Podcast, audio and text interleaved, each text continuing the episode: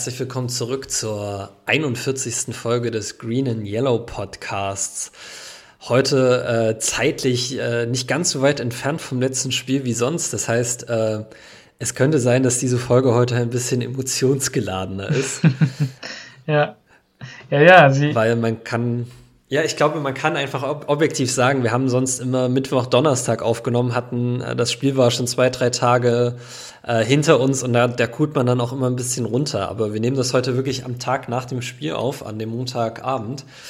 Äh, es könnte also an manchen Stellen interessant werden. Also ich äh, für meinen Teil habe auf jeden Fall noch relativ äh, aufgewühlte Emotionen vom gestrigen mhm. Abend. Äh, ich weiß nicht, Simon, wie geht's dir da? Ja, also ich wollte gerade sagen, mein Leitfaden in Anführungszeichen für die Folge ähm, ja, orientiert sich an drei Emotionen.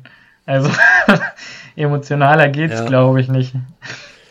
Ja, also ich, äh, ich kann auch Matt LaFleur nur absolut zustimmen, der im Postgame-Interview gesagt hat, äh, das war, er hätte eigentlich äh, irgendwie wiederbelebt werden müssen, gefühlt. Äh, so spannend war das Spiel. Und ähm, ich, ich kann das auch tatsächlich nur wiedergeben. Ich dachte am Anfang, wir sind komplett raus und dann dachte ich, wir sind wieder drin und dann äh, ja. War es alles ein bisschen schwieriger als gedacht. Aber äh, fang du doch einfach mal an, übernimm doch mal mit deinem Leitfaden. ja, und zwar habe ich als erstes mal die Grundfrage aufgeschrieben, wie fühlt man sich jetzt mit dem Spiel? Weil ich habe so ein bisschen, ja, wir haben ja einige Nachrichten bekommen und die einen, oder beziehungsweise eigentlich alle, die uns Input gegeben haben, haben sich irgendwie ein bisschen anders gefühlt. Also die einen waren ärgerlich, so wie ich auch während des Spiels. Also wirklich. Gar nicht. Du warst gar nicht ärgerlich, nein, überhaupt nicht. Ja. Ähm, dann gab es äh, einige Stolze. Nachdem ich das Tape dann nochmal angeschaut habe, war ich dann doch auch recht stolz auf dieses Team. Ähm, und dann gab es einige zuversichtliche. Und ich glaube, die Zuversicht kommt dann mit der Interpretation von dem, was wir da gesehen haben, oder wenn man das Ganze mal in einen kleinen äh, Kontext setzt. Ähm, das sind so die drei Emotionen, die. Aber dann sag uns doch einfach nochmal, was sind denn deine rohen äh, Emotionen, die du jetzt gerade so im Bauch fühlst, wenn du an das Spiel gestern zurückdenkst? Oder nimmt das schon zu viel von dem vorweg, was gleich kommt? Ja, ich war wirklich, ich war eigentlich, also währenddessen war ich wirklich einfach nur sauer. Ja. Also ich glaube, du kannst, du, du, hast es ja aus den Nachrichten äh, rauslesen können. Äh, ich habe es etwas aus manchen Nachrichten herauslesen können, ja, ja da, da, äh, da war die Frustration schon am Start. Ähm, ich muss ganz ehrlich für mich sagen, dass ich äh, emotional relativ früh mit dem Spiel abgeschlossen hatte, ähm, weil als am Anfang gar nichts lief und wir 16-3 hinten lagen, habe ich mir gedacht, das wird wieder eines dieser Spiele. Ich meine, wir hatten ja auch ein bisschen geschrieben, mhm. dass es wieder eines dieser Spiele wird, ja. äh, wo das andere Team wegrennt und wir nie wirklich zurückkommen. Und ab dem Moment habe ich das Spiel, glaube ich, ein bisschen rationaler betrachten können. Und je länger das Spiel lief, desto glücklicher wurde ich. Und äh, als Daniel Savage die Interception äh, im letzten Drive der, der Vikings gefangen hat, bin ich wirklich äh, in meinem Zimmer aufgestanden und bin durchs Zimmer gerannt und habe laut rumgerufen und übel gefeiert.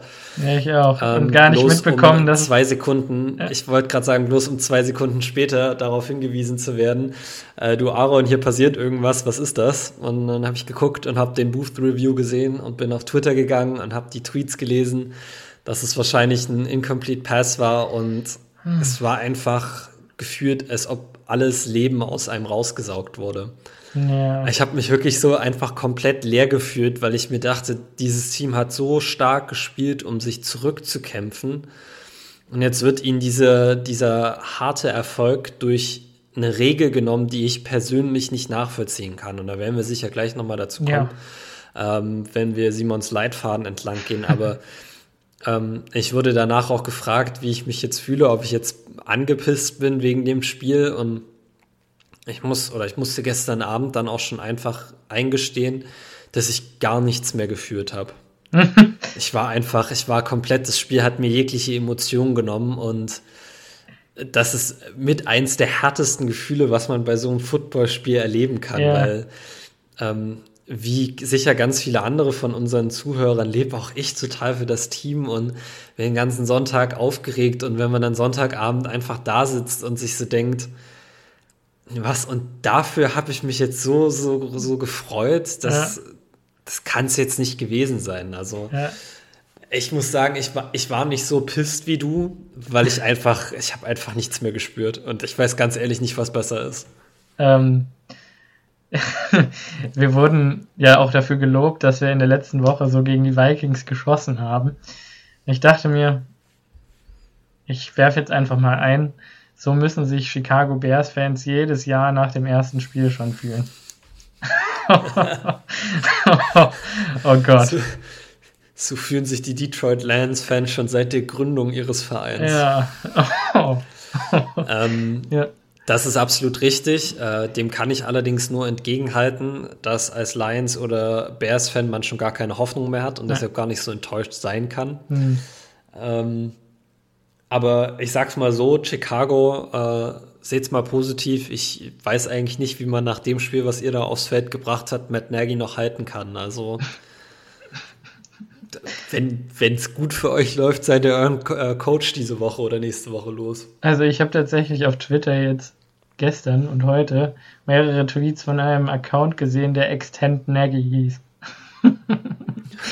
ich Was hoffe, ich ein Packers-Fan, weil aus, aus ja. Packers Sicht wäre das auch immer noch so das beste Szenario. Ja. Resign Aber ja, nee, ihr, genau. Ihr merkt, wir müssen uns ein bisschen über die anderen Teams lustig machen. Um uns hochzuziehen, ja. Genau, um uns hochzuziehen. Deshalb, ich würde sagen, wir steigen jetzt einfach mal wirklich in den Leitfaden ein. Ja. Erzähl uns doch mal ein bisschen mehr zu deinen Gedanken. Ja, also mein erstes Statement, was ich mal loswerden wollte, war, dass wir vielleicht ein bisschen überschwänglich, äh, überschwänglich äh, ja, uns selbst gefeiert haben in der letzten Woche, das kann man vielleicht so sagen. Und uns zu siegessicher waren in unserer Analyse, vielleicht aber auch nicht, weil eigentlich haben wir ja gesagt, dass es ein knappes Ding wird. Also wir haben zwar schon auf den Vikings rumgehackt, aber wir haben gesagt, es wird knapp und du hast gesagt Overtime. Wenn man ehrlich ist, hätte es in die Overtime gehen müssen. Es ist wirklich Pech, dass es nicht in die Overtime gegangen ist. Ähm, ja, und ich habe mir dann einfach nochmal die Mühe gemacht und in unsere Folge 8, nämlich den Schedule Preview, reingehört und geguckt, was wir denn eigentlich damals gesagt haben. Und tatsächlich haben wir genau das in ganz Kurzform schon vor der Preseason ja, verlauten lassen. Ähm, da haben wir, ich glaube, du hast gesagt, dass die Packers eine 55er 55-prozentige Siegeschance haben und ich habe, glaube ich, gesagt, dass es ein 50-50-Ding wird. Hm. Und wir haben beide gesagt ja. Win. Ähm, tja, ich meine, da darf man, da darf man auch nicht vergessen, wir haben die Prediction damals gemacht, ohne die Verletzungs, die aktuelle Verletzungssituation mhm. der Packers zu kennen. Hättet ihr uns damals gesagt, wie viele Verletzte und wie schwerwiegende, äh, wie schwerwiegende Verletzungen und ja. Ausfälle wir haben, hätte ich los gesagt. Ich hätte wahrscheinlich nicht 50-50 gesagt, weil man darf auch nicht vergessen, dass wir in Minnesota gespielt haben. Wenn wir ein Spiel gegen die Vikings verlieren, dann in Minnesota. Ähm, mhm. Ja, wir haben noch nie in Minnesota vor ausverkauftem Haus gewonnen in dem neuen Stadion. Ne? Ja. ja. Also, ich weiß auch nicht. Wir hatten, ich habe dann noch mal ein bisschen zurückgespurt und wir haben tatsächlich die Niederlage gegen Kansas City gecallt und äh, den Blowout gegen die Seahawks auch. Oh. Ja. Oh. ja. Also die Folge ja, kann man also nutzen, wenn man Packers Sportwetten betreiben will. Also keine Anlageberatung hier, aber. Ja. ich wollte gerade sagen, also ähm, ich, ich bin froh, dass einige unserer Predictions aus der, aus der Preseason auch mhm. zugetroffen mhm. haben, dass auch einige unserer äh, Rookie-Reviews so zugetroffen haben. Ähm, weil ich glaube, das, die größte Angst, die ich bei diesem Podcast hatte, ist, dass wir hier Sachen erzählen, die dann komplett anders eintreten und ja. einfach jegliche ähm, Kredibilität verlieren. Und äh, wenn man sich das jetzt nochmal so äh, anschaut, was wir da vor der Saison gesagt haben, dann würde ich sagen, ist der Gesichtsverlust noch nicht eingetreten. Nee. Ich kann mich hier immer noch äh, online zeigen. Ja, sieht ganz gut aus. Ähm, ja, was wollte ich noch sagen? Ähm, ich wollte sagen, so sind Rivalry Games in der NFC North halt. Außer sie gehen mit den Lions. Dann passieren halt solche Spiele und dann gewinnt halt auch mal das Team, was ein perfektes Spiel, wie du ja gerade eben vor der Folge schon gesagt hast, abliefern muss, um hier zu gewinnen. Es liefert dann auch mal dieses perfekte Spiel ab und hat dann noch das Quäntchen Glück und dann reicht's halt auch mal. Hm. Aber gefühlt schaffen das halt auch echt nur die Vikings in den ja. letzten Jahren. Ja. Also die Bears schaffen es immer noch wieder, die Spiele irgendwie doch noch herzugeben. Ja.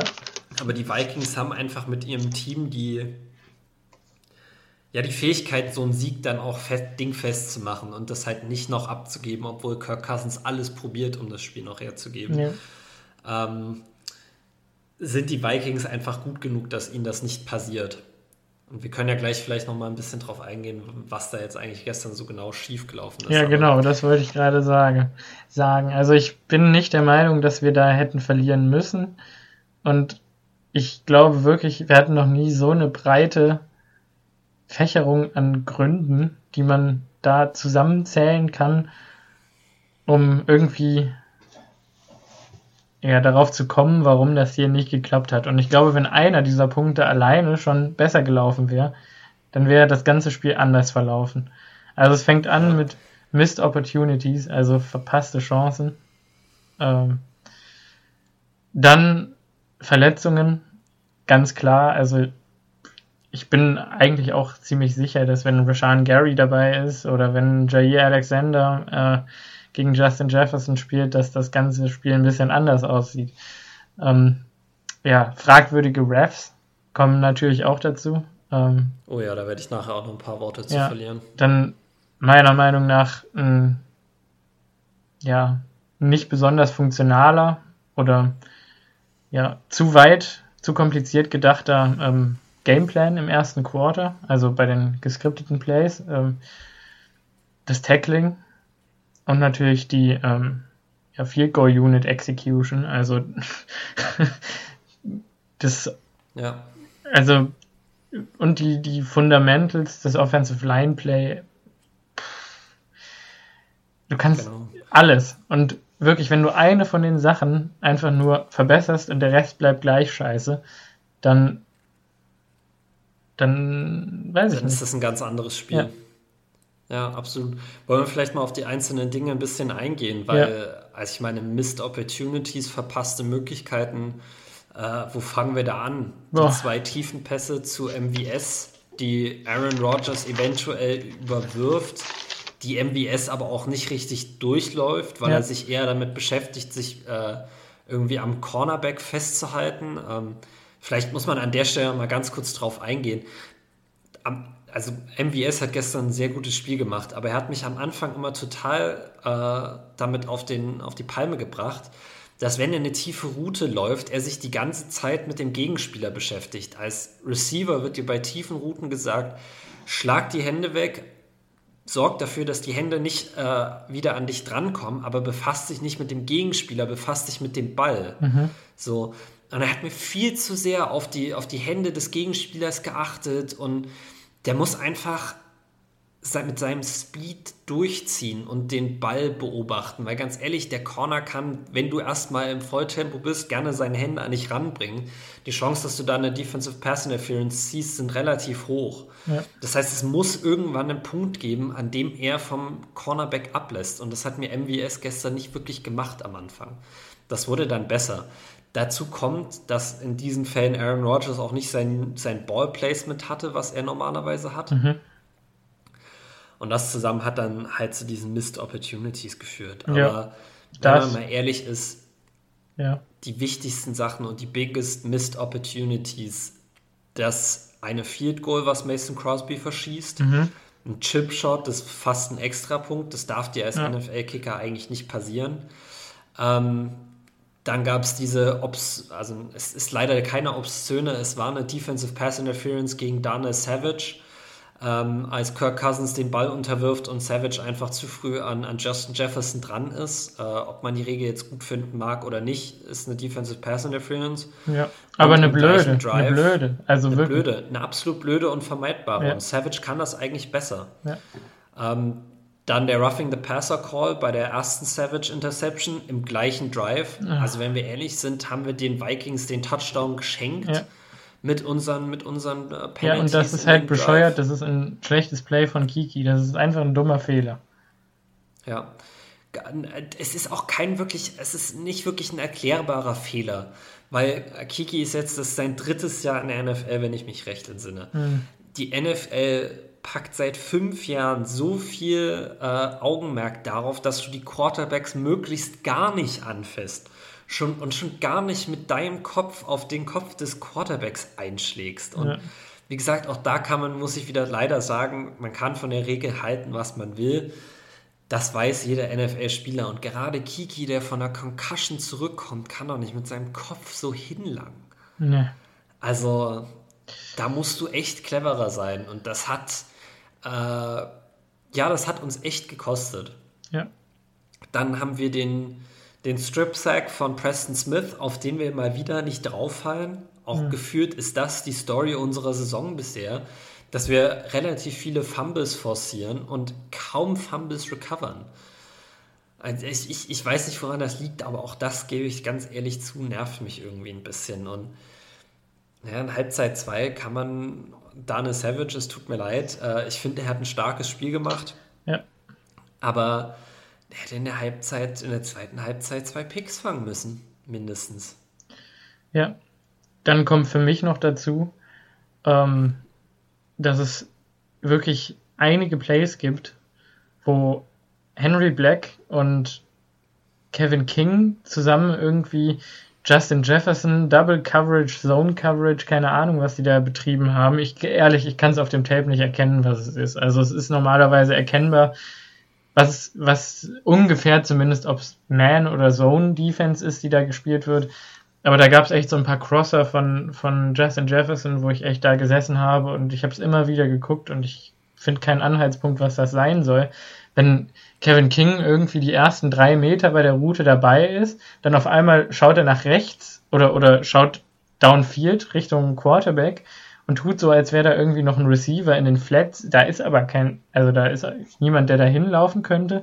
Währenddessen muss äh, Henry Black dann irgendwie, weil, weil Jefferson reincuttet und äh, King entweder ignoriert oder wirklich die Flat einfach covert. Was ich nicht glauben kann, weil dann wäre Henry Black theoretisch One-on-One -on -one mit Justin Jefferson, was keinen Sinn ergibt in meinen Augen. Ähm, und dann ist Henry Black und der scheidet dann auch nicht. Oder es sieht so aus, als hätte er vielleicht die, die Mittezone zwischen Safeties und, und Defensive Line irgendwie, so eine Riesenzone. Und dann geht er auch nicht weiter mit und dann auf einmal doch und dann startet Kevin King in, hinterher irgendwie nachdem Savage schon auf der an, äh, ähm, Jefferson schon auf der anderen Seite des Feldes ist und ich denke mir, was, was war das jetzt? Jefferson geht dann natürlich für, keine Ahnung, 40 Yards downfield. Der Ball kommt on the money, äh, er ist auch eh gecovert und ich frage mich, was ist da passiert? Ich kann es nicht nachvollziehen. Solche Miscommunications beobachte ich dann und ich weiß nicht, ich weiß nicht, was da passiert. Ähm, auch Eric, äh, Eric Stokes, wirklich, also ganz schwieriges Spiel für ihn wirklich kein, also, kein schlechtes, ja. kein schlechtes Spiel. Er hat nee. auf jeden Fall seine Leistungen gebracht. Aber wenn ich mir anschaue, was passiert da auf dem eigentlich Touchdown von Just, Justin Jefferson, der dann dank Adrian Amos Tackle an der Ein-Yard-Linie gedownt wird. Was macht Stokes da? Also wieso? Ja. ja, also ich kann dir da nur absolut zustimmen. Es ist wenn man sich das Spiel nochmal anguckt, es ist einfach wirklich nicht klar, ob unsere Defensive Backs die ganze Zeit falsch kommunizieren oder ob einzelne Spieler einfach wirklich in jedem Drive mentale Fehler gemacht haben. Ja. Also man hatte manchmal das Gefühl, dass die Defensive Backs unterschiedliche Plays laufen. Ja, genau, weil, weil es sieht halt, wenn man das Play schaut, sieht so aus, als hätte, wäre es ein Cover 3 äh, also eine Zone-Verteidigung in diesem mhm. Jefferson-Play. Äh, und, ja, und, genau. und es ist äh, Stokes Zone hinten tief und Savage ist in der Mitte und nee, Amos ist in der Mitte und, Sa der Mitte, und, und Savage genau. hat die Flats darunter. Ja. Und, also und dann und dann und dann frage ich mich, ähm, da muss ja ein Switch laufen. Also ich meine, das kennt man ja. Dann wird halt getauscht die Coverage und dann schaue ich mir das an und ich sehe, wie Stokes Kopf sich bewegt und er schaut, was Savage macht auf einmal schaut Savage ihn an, total verwirrt. Und Stokes cuttet irgendwie auch wieder in die Flats zurück. Und dann ist auf einmal Amos alleine. Und. Mhm. Es ist, äh, ich fand, Greg Olsen hat das im Game Pass relativ gut erklärt. Die Packers Defense arbeitet dieses Jahr viel mit in sich überlaufenden Zonen, ja. die so nicht ganz konventionell sind. Also die Packers spielen es oft so, dass ein Cornerback irgendwie fünf Yards nach hinten droppt, um anzuzeigen, okay, ich spiele eine tiefe Zone. Dabei spielt er eigentlich die ganze Zeit die Flat und der Safety ist in der Zeit auch schon rüber rotiert und spielt tatsächlich die tiefe Zone. Und das, das hat in den letzten Wochen relativ gut funktioniert und diese Woche, muss man ehrlich sein, ging gar nichts. War das einfach, war die, die, die Übergabe innerhalb dieser, dieser Zonenwechsel, die die Packers Defense da vorgenommen hat, einfach nicht wirklich effektiv und man kann jetzt darauf abstellen, dass einzelne Spieler wirklich äh, schlechte Spiele gemacht haben, aber ich muss ganz ehrlich sein, ich glaube, das hat viel auch mit dem Pass Rush zu tun. Und wir haben in den letzten Wochen immer und immer wieder gesagt, dass äh, der, der Key to Success für diese Defense es ist, wirklich einen Druck auszuüben auf den Quarterback. Und es war zwar durchaus Druck da von der Packers Defensive Line äh, in dem Spiel. Von Kenny Clark nicht, dauerhaft. Ja, aber das ist halt das Problem beim, beim, beim Defensive Tackle alleine. Der kann halt alleine nicht so viel Druck generieren, dass es dem Quarterback wirklich wehtut. Also wenn, wenn der Defensive Tackle Druck generiert, Gott, dann slidet der, der Quarterback halt ein bisschen zurück ja, dann macht er einen Schritt zur Seite. So. Und wenn, wenn, wenn die seitliche Pressure nicht da ist, dann hat der Quarterback so viele Bewegungsfreiheiten. Und du hast mit Kirk Cousins einen, der auch unter Druck absolut werfen kann. Und ich hatte einfach das Gefühl, dass viele Schwächen, die von der Packers Secondary in den letzten Wochen, äh, also die man nicht gesehen hat, weil der Pass Rush so gut war, in dem Spiel dann plötzlich rausgekommen sind. Ähm, und ich weiß auch ganz ehrlich nicht, was man da anders macht fürs nächste Spiel. Also persönlich bin ich immer ein Fan davon, äh, oder wäre ich ein Fan davon, die Verteidiger nicht zu überfordern, sondern ein relativ einfaches Scheme zu spielen, in dem du versuchst, von jedem Spieler irgendwie die Stärken äh, rauszuarbeiten. Und man muss halt ehrlich sein, du hast mit Adrian Amos jetzt einen Strong Safety, der zwar gut tackeln kann, der allerdings nicht Sideline zu Sideline so wirklich covert. Das heißt, wenn ich mit einem tiefen Safety spiele, von mir aus auch in der Cover 3, dann ist mein tiefer Safety Dana Savage und nicht Adrian Amos.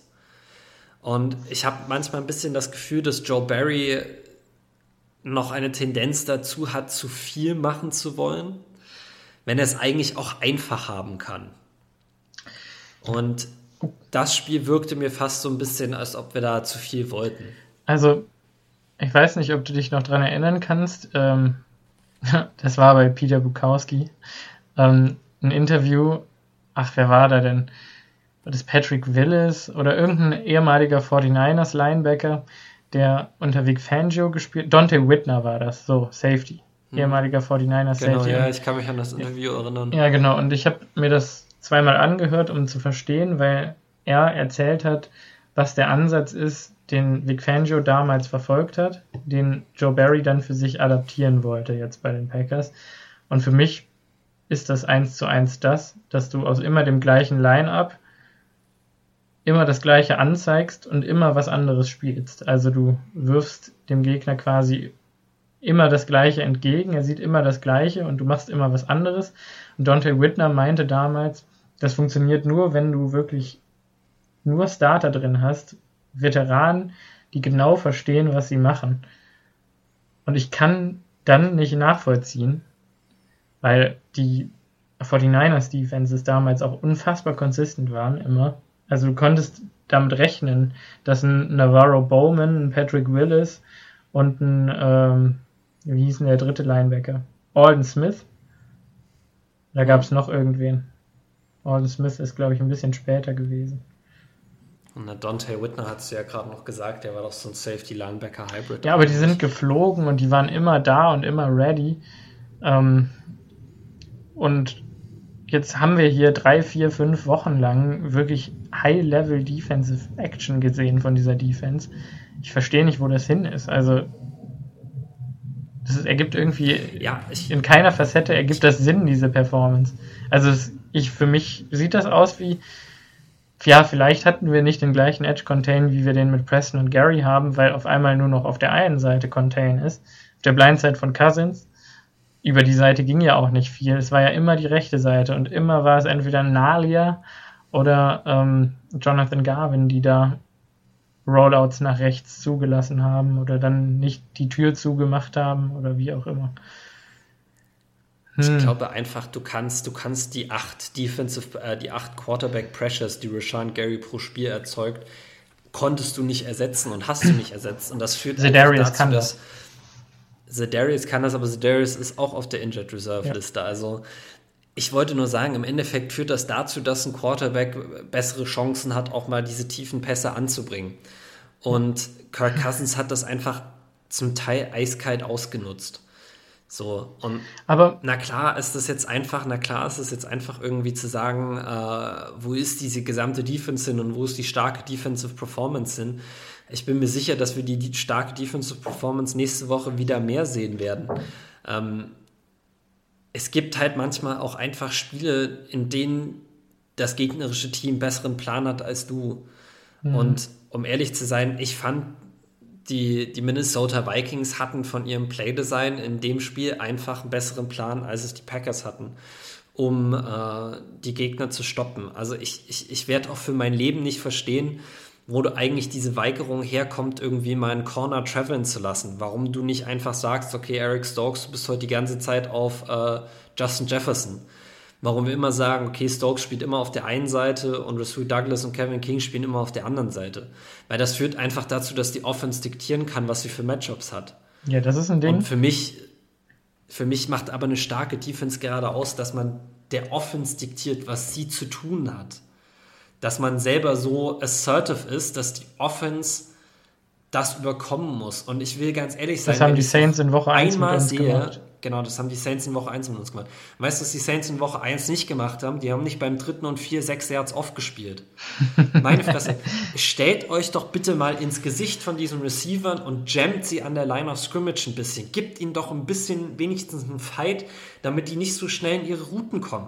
Weil schau dir mal noch an, was, was Justin Jefferson bei seinen Big Catches immer hatte. Der hatte einen Free Release. Ja. Der konnte ganz einfach auf seine Route gehen und dann kann er auch sein starkes Route Running ausspielen. Aber das Problem Wie ist. Wie disruptest du das? Indem du dich an die Line of Scrimmage stellst und ihm auf die Fresse haust. Aber was? So, dann muss er erstmal darum herum kämpfen.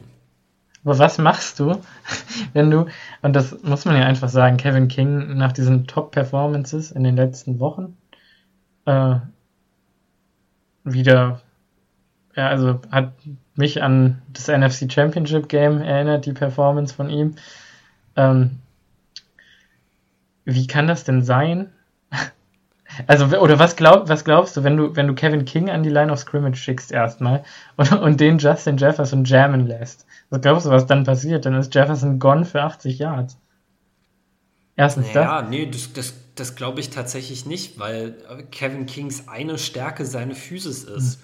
Und ich glaube, wenn du ihn in Space gegen Justin Jefferson lässt, wo Justin Jefferson wirkliche Routen gegen ihn laufen kann, ja, das hat nicht geklappt. Er, da hat er deutlich mehr Probleme, weil er einfach diese Agilität nicht hat. Ja. Aber Jefferson ist kein großer Receiver. Kevin King ist ein ziemlich großer Cornerback. Wenn da er seine Hände rankriegt, dann kann Justin Jefferson auch nicht einfach um ihn herum tanzen. Das stimmt. Und dann musst du halt mit deinen Linebackern irgendwie das noch ein bisschen absichern, dass er weißt du, maximal nach innen releasen kann und dann halt in den Linebacker reinläuft. Aber der Gameplan war einfach nicht gut, weil du auch Adam Thielen eigentlich gar nicht erst ins Route Running kommen lassen darfst. Ja. Und ich dachte, weil dann sind die stark. Genau, ich dachte, ich dachte, wenn Douglas und, ähm, und King viel auf Thielen drauf sind, mh, mm, dann hat er vielleicht gar nicht so eine große Chance, sich da zu entfalten, weil er eben nicht mehr so explosiv und schnell ist, wie es mal war. Aber ich meine, gut, wenn du, gesagt, wenn du ihm halt aber, den Raum lässt, die Routen zu laufen, dann macht er es halt. Und dann gewinnt er halt jedes genau, einzelne Mal, weil er einer der Besten ist, trotzdem. Ja. Das ist, das ist genau das Ding. Wenn du den ja. Receivern konstant immer wieder die Möglichkeit gibst, einfach einen Free Release zu kriegen, dann werden die das nehmen und werden sich freuen wie, ja, wie Wolle. Also ich muss, ich kann es aus meiner eigenen Receiver-Erfahrung sagen. Nichts ist schöner, als zu wissen, ich habe ein One-on-One -on -One gegen den Guy, der fünf Yards off steht. Darf ich Weil noch dann eine ist Sache? mein ganzes Route-Running-Buch offen. Ja. Dann kann ich alles machen, was ich will. Darf ich noch eine Sache zu Kevin King ergänzen, die mich auch brutal gestört hat? Der, Gel äh, der Delvin Cook Touchdown, den wir ja quasi, also nach diesem Justin Jefferson Play, ne? Ja. Ähm, ein Yard, Delvin Cook geht untouched in die Endzone. Und ich frage mich so ein bisschen, also ich meine, Tyler Lancaster, Oren Burks und Daniel Savage wurden da ziemlich fies weggeblockt oder möge es Adrian Amos gewesen sein. Es ist aber relativ egal, wer da weggeblockt wurde. Eigentlich steht Kevin King das ganze Play in der Position und schaut in dieses Gap rein. Er sitzt zwar über, über dem, äh, ich glaube, über dem äh, C-Gap ähm, und soll das covern, aber in dem Moment, wo Delvin Cook offensichtlich ins B-Gap reingeht,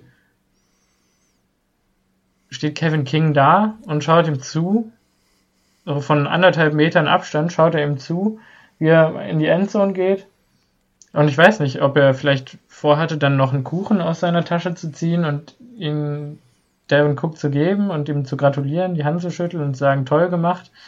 Äh, ich weiß nicht, was er da gemacht hat. Also es war nicht mal die Anstalt. Adrian Amos steht zehn Yards entfernt und setzt irgendwie noch zum Sprint an, um da irgendwie noch rüber zu springen. Und King mit anderthalb Yards oder was da an Abstand war, macht gar nichts und reagiert nicht und trottet vom Feld. Hm. Ja, na ähnlich hat man es ja beim, beim, bei dem versuchten Tackle vor dem Thielen-Touchdown gesehen. Ich meine, also man kann sich auch noch schlechter anstellen beim Tackeln. Und ich, ich, ich will tatsächlich nicht immer wieder nur auf Kevin King rumhacken. Nee. Aber er, er schafft es einfach nicht, konstant gute Leistungen abzurufen.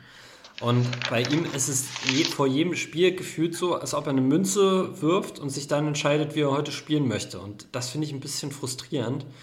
Und ich muss auch ehrlich sein, dafür hat er auch die Quittung bekommen, weil wenn man sich den Snap-Count anguckt, hat er deutlich weniger gespielt als Rasul Douglas. Mhm. Nämlich fast über 20 Snaps weniger als Douglas.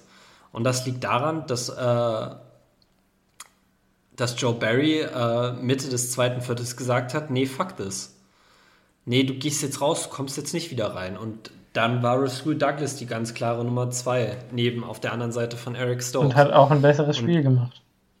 Hat ein besseres Spiel gemacht, hätte auch das Spiel wieder beenden können. Aber darüber können wir, also obwohl, wo wir gerade bei Missed Opportunities sind, ja. können wir eigentlich nochmal darüber reden. Nämlich, äh, nachdem äh, Daniel Savage Interception zurückgenommen wurde, ähm, mhm. hat Rasul Douglas eigentlich die Chance, das Spiel wieder zu beenden. Kirk Cousins wirft beim dritten und sieben oder so einen Ball genau auf die Sticks. Rasul Douglas liest das Spiel, äh, den Spielzug eigentlich perfekt, läuft die Route für äh, Adam Thielen und überläuft die Route dann aber einfach und ist an einem Spot, wo Thielen nicht mehr ist und wo auch der Ball nie hinkommt. Und der Ball kommt genau zu Thielen, der, glaube ich, so überrascht war, wie wir alle anderen auch, dass Rasul Douglas den Ball gerade nicht äh, gepickt hat. Ja. Ähm, und macht danach noch so viele Yards, dass das Spiel vorbei war, effektiv. Ja. Ähm, ja, was ist, was ist auf dem Spielzug passiert? Also, das, das wird uns wahrscheinlich nur Rasul Douglas sagen können.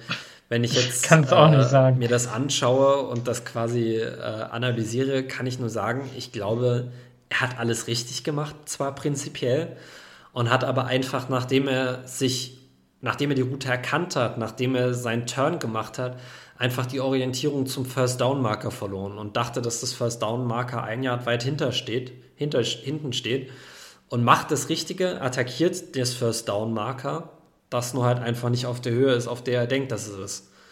Und das zusammen mit einem leichten, mit einem Veteran-Push von Adam Thielen, das ist keine Offensive Pass Interference, glaube ich, Es ist ein Veteran-Move vom Wide Receiver, ihm da einen kleinen Push mitzugeben, wenn er eh in die Richtung ist. Ja. Ähm, hat dann dazu geführt, dass das er einfach ein Jahr vor dem Play war. Ja, und dann war er aus dem Play raus. Was dann passiert? Adam Thielen geht natürlich mit einem Fuß out of bounds. Ähm, das interessiert aber keinen Ref, das guckt sich auch keiner nochmal an. Äh, und dann geht er halt nochmal 10, 15 Yards. Aber interessiert dann auch keinen. Also, ja. Also soll man sagen. Da, da können wir jetzt können wir jetzt einfach auch gleich schon mal die, die Überleitung nutzen und einfach mal zum, zum fragwürdigen äh, Refereeing in dem Game übergehen. Bei das Play muss ich nämlich sagen, ich habe es nicht verstanden, um fair zu sein. Ich habe auch erst nach dem Spiel die Clips gesehen auf Twitter, dass Thielens Fuß out of bounds war.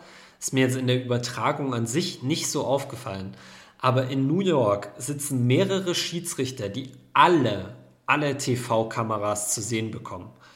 Und ihr könnt mir nicht ganz im Ernst sagen, dass die das übersehen haben. Es war auch nicht so, dass die Vikings schnell nach vorne gerannt sind und den Ball innerhalb von 10 Sekunden gesnappt haben und die Refs gar nicht die Möglichkeit hatten, alle Winkel einzusehen. So, da waren locker 20 bis 40 Sekunden dazwischen. So, und wir befinden uns innerhalb der letzten zwei Minuten des Spiels. Matt LeFleur kann es nicht mal challengen. Nee. Das heißt, in der Sekunde haben die Schiedsrichter in New York sogar die Pflicht, sich alle Spielzüge zu, genau, sich das anzugucken. Und wenn ich mir das anschaue und mir das Play anschaue, dann ist doch das allererste, was ich kontrolliere, ob der irgendwo out of bounds gegangen ist, weil ansonsten war in dem Play nichts strittig. Ja. Wenn überhaupt und das beendet ist er das Spiel. irgendwo out of bounds gegangen. Genau. Wenn, wenn er diesen Run after Catch nicht kriegt, dann hat unsere Defense zumindest noch eine Chance. Ja. Weißt du? Und dann, dann wird das Field Goal schwer. Einfach, genau, dann können die Vikings nicht einfach abknien ja. und das Field Goal nehmen, sondern es wird tendenziell noch ein längeres Field Goal. Die Defense hatte auch, hätte auch die Möglichkeit, nochmal einen Tackle for Loss zu kriegen oder vielleicht noch einen Incomplete Pass, vielleicht ist dann mehr Zeit auf der Uhr.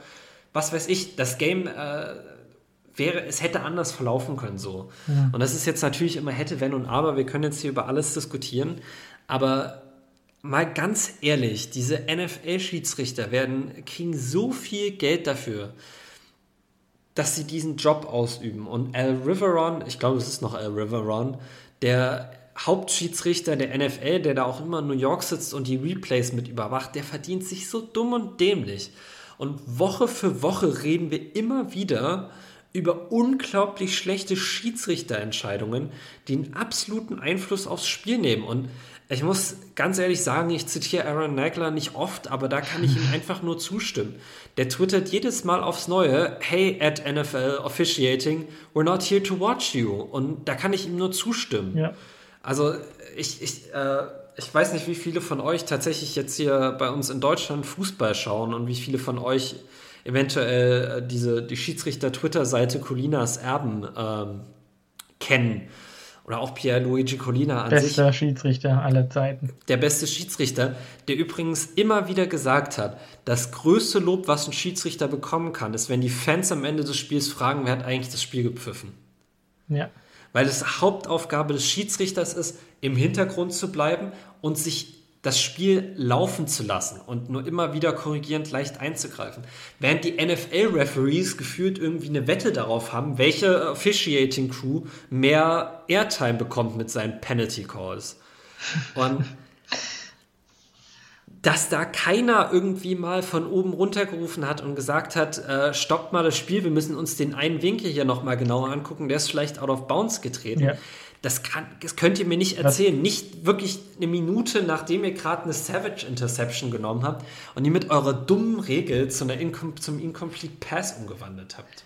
Und jetzt überleg mal, ähm, wie Matt LaFleur sich eine halbe Minute oder keine Ahnung, einen Drive davor, ich bin mir gerade nicht mehr ganz sicher, wann es war, wie er rumschreien musste, ausrasten musste an der Sideline, damit die sich diesen Drop von KJ Osborne angucken.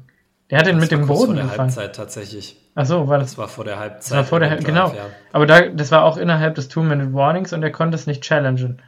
Und der Drop, ja. und das ist einfach ein Drop, also, oder, oder ein Incomplete Pass.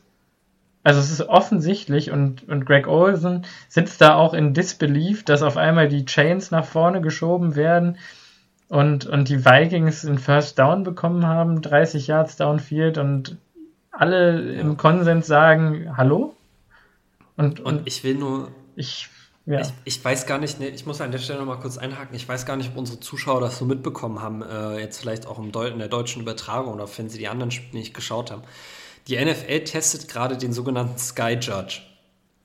Das heißt, bei offensichtlichen Fehlentscheidungen äh, muss der Schiedsrichter das Play nicht mal reviewen, sondern die NFL testet gerade, dass einfach ein Hauptschiedsrichter dann noch in New York sitzt und bei so offensichtlichen Fehlentscheidungen einfach innerhalb von 10 Sekunden runterrufen kann und sagen kann, Jungs, der Ball war incomplete, move die Chains. Ja, noch mehr Schiedsrichter. Ich glaube, das ist eher noch so. schlechter als nee, besser. Die, die, die Idee ist prinzipiell, finde ich, ziemlich gut weil der wirklich nur eingreift, wenn es offensichtlich ist und da gibt es auch keine Diskussion. Dann wird das auch nicht nochmal reviewed, mhm. sondern du hast innerhalb von zehn Sekunden eine Entscheidung, die basierend auf den Bildern getroffen wurde, die eigentlich do, durchaus richtig ist. Die machen das auch viel beim, beim Spot of the Ball, damit der Ref da nicht rausrennen muss und sich das alles anschauen muss. Mhm. Ruft jetzt dieser Sky Judge einfach zum Ref runter und der Ref hat gar nicht mehr eine, eine Wahl, ob er das annimmt oder nicht man, man übernimmt den, also man nimmt den Schiedsrichtern auf dem Feld quasi ein bisschen Entscheidungsgewalt. Mhm. Ähm, und ich, ich werde für mein Leben nicht verstehen, warum man diese, diese Möglichkeit hat, mit dem Sky Judge einfach dem Schiedsrichter unten zu sagen, Alter, der Ball war incomplete. Warum man da noch zehn Minuten rumschauen äh, muss, ob der Ball jetzt wirklich incomplete und war das, oder nicht. Und, und das eigentlich nicht machen will, sondern dazu gezwungen wird, weil wirklich alle auf dem Feld ausrasten. Genau. Und aber für, das ist genau das irgendwie. Das zieht sich durchs gesamte Spiel, dass man wirklich als, als Packers-Spieler, als Packers-Fan sich ein bisschen fragen musste, was die Schiedsrichter denn da eigentlich geraucht haben heute. Weil ähm, du kannst dich ja mal zurückensinnen. Kannst du dich an eine Strafe für die Vikings erinnern? Ein Defensive, zwei Defensive Offsides haben sie gepfiffen. Ja, die hatten, die hatten ein Holding bekommen. Da ist Davante Adams von zwei Corners gleichzeitig gehalten worden. Ja, ja. Ach genau, das Holding von Patrick Peterson, ja. Ja. Aber schauen wir uns doch mal kurz an. Äh, die Roughing, der Roughing the Passer Call von Kingsley Kiki, gepfiffen wegen einem klaren Helmet-to-Helmet-Hit. Ja, Davante Adams. Kann man, kann man nicht mit diskutieren, war absolut so. Devante Adams, ein Drive später, klarer Helmet-to-Helmet-Hit von Xavier Woods, keine Flagge. Ja. Ich habe noch zwei andere klare Helmet-to-Helmet-Hits gesehen, die auch beide Male nicht gegen die Vikings gepfiffen wurden. Offensive Holding. Es tut mir leid, aber es, es, es gibt keine Offensive Line, die das ganze Spiel über kein Hold macht. Und auch gestern habe ich mindestens drei Holds von den Vikings gesehen und zwar klare Dinger, wo Kenny Clark seinen Dude schlägt und er hält ihn einfach fest am Trikot. Und wir reden wirklich über Entscheidungen, die einen starken Einfluss aufs Spiel haben. Und ich habe nicht mal was dagegen, wenn die Schiedsrichter so ein Spiel allgemein schlecht callen, also wenn sie allgemein Fehler machen. Solange es auf beiden Seiten ist, gleicht sich das irgendwann wieder ein bisschen aus. Aber es tut mir leid, ich hatte gestern ganz ehrlich das Gefühl, dass die Schiedsrichter den Vikings noch ein bisschen zum Sieg verhelfen wollten. Es, es war nicht so, ich, ich möchte es niemandem unterstellen, aber die Entscheidungen, die zum Teil getroffen sind, waren einfach nicht nachvollziehbar. Und wenn da noch dazu kommt, dass einige der schlechtesten NFL-Regeln überhaupt dann äh, wieder zutage treten, nämlich die, dieser wunderschöne äh, in sich Widerspruch, dass der Boden kein Fumble verursachen kann, aber einen Incomplete Pass. Das, das werde ich auf mein Leben nicht verstehen. Also da muss man wirklich differenzieren zwischen Plays, bei dem der Wide Receiver den Boden nimmt, um den Ball zu fangen, wie es bei KJ Osborne der Fall war, wo ja. der Ball erst den Boden berührt und der Receiver danach Possession hat. Und Dana Savage, der davor Possession hat, der mit einem Ellenbogen und einem Knie am Boden ist, in dem Moment immer noch Possession vom Ball hat und dann, wenn er auf den Boden aufschlägt, der Ball hochpoppt. Das sind für mich zwei unterschiedliche Sachen und ich werde, kann für mein Leben nicht verstehen, wer bei der NFL dachte, dass es clever wäre, darunter nicht zu unterscheiden. So. Man kann jetzt Daniel Savage einen Vorwurf machen, weil er den Ball nicht äh, an seine Brust ranzieht und äh, das Ding damit klar macht, aber ich will ehrlich sein, es gibt einen Grund, warum der Corner, also Safety spielt und nicht äh, Receiver und das ist halt eine Sache, die macht ein Wide Receiver und kein Defensive Back und die NFL hat es einfach geschafft, dass, dass das Spiel mit seinen vielen und undurchsichtigen Regeln zum Teil echt anstrengend zu machen. Also ich weiß nicht, wie viele von euch äh, das, das Chiefs-Spiel noch mitverfolgt haben und das äh, Sunday Night Game zwischen den Steelers und den Chargers. Äh, Im Steelers-Chargers Game hat ähm, Cameron Hayward, ob das jetzt gewollt war oder nicht, sei mal dahingestellt, ähm, Justin Herbert äh, in den Bauch geschlagen und hat dafür eine 15 Yard Strafe bekommen. Äh, Im Chiefs-Cowboys-Spiel hat Clyde Edwards-Hilaire äh, mit dem behandschuhten Finger äh, beim Einlauf in die Endzone auf einen Verteidiger gezeigt, äh, den er jetzt gerade outpaced hat und hat dafür auch eine 15-Yard-Strafe bekommen. Und es tut mir leid, du kannst Akte von Gewalt einfach nicht gleichsetzen mit, ich zeige mit dem Finger auf einen anderen Typen und mache mich ein bisschen über den lustig. Und ich bin einfach dafür, dass die NFL-Schiedsrichter in den nächsten Wochen einfach sich mal ein bisschen zurückhalten und mal ein bisschen wieder die Spiele in den Vordergrund treten lassen und nicht immer sich selber in den Vordergrund schieben. Und äh, ich muss das jetzt mal gerade kurz gesagt haben, weil es ist mir seit Woche 1 geht mir das unglaublich auf die Nerven, dass die immer wieder für unterschiedliche Teams unterschiedliche Standards anlegen und dass die sich gefühlt immer weiter in den Vordergrund drängeln und das ist einfach nicht Sinn und Zweck der Sache. Ach Gott, ich finde, eigentlich finde ich keine Worte für das Officiating. Ich glaube, wir belassen das dabei, oder? Ich, ich glaube auch. Gebe dazu jetzt meinen Senf nicht noch. ansonsten nur noch mehr auf. Ja. Ähm, ja, sollen wir dann kurz noch Statements zu unserer Defense abgeben? Ähm, der, ja, also, fang doch ruhig mal an. Ich, ich, wir haben ja jetzt schon recht viel dazu gesagt. Ne? Ähm, Dennoch wollte ich auch ein paar Spieler positiv hervorheben. Das wollte ich einfach noch machen. Also erstmal alle Leute, die jetzt sagen, Daniel Savage hat ein scheiß Spiel gemacht, weil er die Interceptions fallen lassen hat und diese Pass Interference hatte. Die Pass Interference ist wirklich richtig dumm. Also es tut mir leid. Aber ansonsten hat er echt ein Bombenspiel gemacht, ehrlich gesagt. Und echt. Ja. Der war überall, der ist geflogen. Der spielt seit Monaten brillant. Mein Gott, kommt mal ein bisschen runter. Absolut. Ich will auch noch ganz kurz zu, diesem, zu dieser Pass Interference sagen. Ja. Als ob Justin Jefferson den Ball gefangen hätte. Ja, ja. Der ist so deutlich unterworfen, das Momentum von Jefferson trägt ihn so viel zurück, der hätte den Ball niemals fangen können. Und warum gibt es denn diese Zusatzklausel von uncatchable Balls, wenn die nie gecallt wird? Es tut mir leid. Ja. Ja. Aber ja, da war er einfach zu früh, zu früh dran. Ähm, ja. Trotzdem muss man sagen, war Daniel Savage gestern der beste Defensive Back, den die Packers auf dem Feld hatten. Ja, dann muss ich sagen, hat mir ähm, natürlich der Wandre Campbell wie üblich gefallen.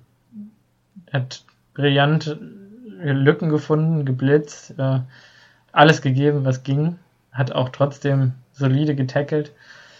Ähm, sein Partner, Chris Barnes, und sein Subpackage Safety Linebacker Henry Black, beide total Ausfälle. Ganz ehrlich. Ja. Also. Aber ja. positive daraus, die können nächste Woche nur besser werden. Ja. Sie können objektiv tatsächlich nicht schlechter werden. Und den ticken besser und das Spiel läuft anders. Also ich meine, man muss nochmal hervorheben, wir sind einfach auch was Fundamentals angeht, einfach ganz vorne mit dabei. Wir haben in den letzten fünf Spielen, haben wir, glaube ich, zwei irgendwas Missed Tackles pro Spiel gehabt. Wie viele mögen das dieses Spiel gewesen sein? Alleine Henry Black und ähm, Chris Barnes hatten doch zusammen wahrscheinlich zehn. Ja, ich wollte gerade sagen, also unter zehn Missed Tackles waren das auf jeden Fall nicht in dem Spiel. Nee, und wo, woher kommt das auf einmal? Haben die jetzt keine Kraft mehr? Kann ich verstehen, weil die ganzen Spieler fehlen, die besten. Und weiß ich nicht, irgendwann ist man dann vielleicht auch ein bisschen ausgelaugt nach zwölf Spielen ohne Bei. Oder dann 13. Ich glaube, man muss, ähm, Gott, elf. Man muss auch elf. Mathe. ehrlich sein, wir haben in den letzten Wochen auch noch nicht gegen so ein starkes äh, Set an Skill-Position-Spielern gespielt. Also ich meine, die Vikings Doch, haben ja ehrlich gesagt, die Chiefs haben nicht so starke Running Backs wie die Vikings.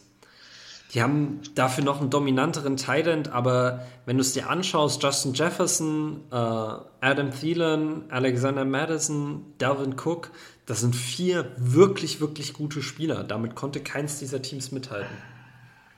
Mhm. Die ja. Cardinals haben mit DeAndre, haben DeAndre Hopkins verloren. Äh, bei den Chiefs fehlten die Running Backs und es ist prinzipiell, ist es auch keine, also will ich jetzt nicht sagen, die Packers Defense hat nur deshalb gut gespielt.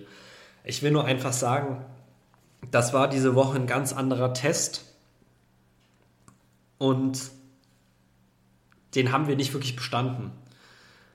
Wenn wir allerdings das Rückspiel gegen die Vikings haben, ich glaube, es müsste Woche 17 sein, da wird das schon wieder ganz anders aussehen. Ja. So. Und das will ich, ich sagen. Ich mir da tatsächlich nicht, nicht zu viele Gedanken machen. Das will ich sagen. Also andere Bright Spots, Kenny Clark hat, glaube ich, jeden einzelnen Pass Rush Rap gewonnen. Also hat es sich zumindest angefühlt.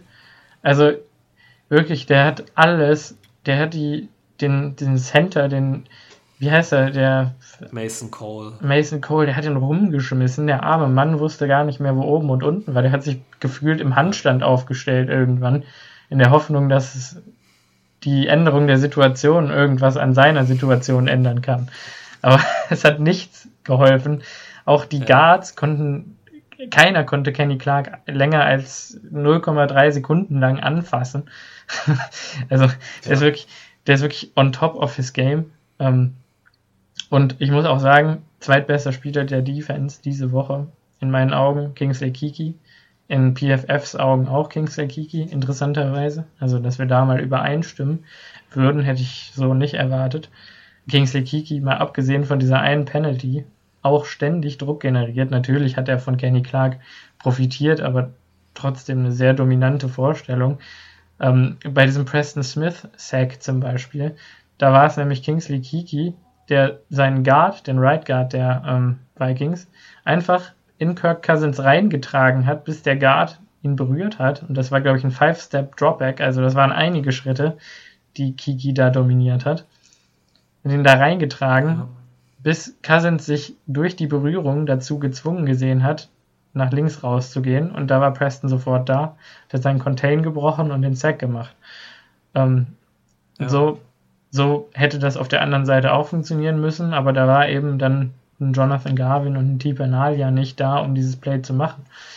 Tipa Nalia hat mir übrigens auch gefallen, ähm, aber nur in Coverage und in der Run-Defense, die übrigens ja. solide war. Run-Defense hat funktioniert, bis auf diese paar Plays am Ende, wo Chris Barnes dann Missed Tackles hatte, wo ich dachte, ja, und so bleibst du nicht ahead of den Chains als Defense, wenn, wenn, wenn auf einmal der Running Back beim First and Ten für 6 gehen kann. Also dann wird das halt nichts mit dem mit dem Stop. Dann ist das eigentlich schon ausgeschlossen und ein verlorenes Set of Downs. Mehr oder weniger. Also vielleicht ist es ein bisschen hart jetzt, aber dann hat mich noch gestört, dass wir so wenig TJ Slayton gesehen haben. Das fand ich unverständlich, dass dann wieder so viel Tyler Lancaster auf dem Feld war.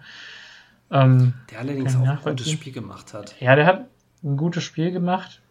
Zwei ja. Tackles for Loss. Er ist halt, das Problem bei, bei Lancaster, was, was Slayton noch ein bisschen mehr hat, ist, Lancaster bringt einfach gar keinen Druck gegen den Pass. Ja. Also ich habe das Gefühl, dass Lancaster gegen den Lauf noch besser ist. Ja. Ähm, weil er ein bisschen ruhiger bleibt. TJ Slayton schlägt manchmal seinen Gegenspieler und wird dann ein bisschen tackle-happy und over-pursued dann Plays. Was dazu führt, dass der Running Back eine Cutback-Lane offen hat während Tyler Lancaster da wirklich geduldiger ist und mehr mit dem Running Back spielt, aber ich bin prinzipiell bin ich voll bei der Free TJ Slayton, lass den Jungen ein paar mehr Slaps, Snaps spielen. Also auch äh, muss auch ehrlich sagen, Dean Lowry gar nicht effektiv in dem Spiel.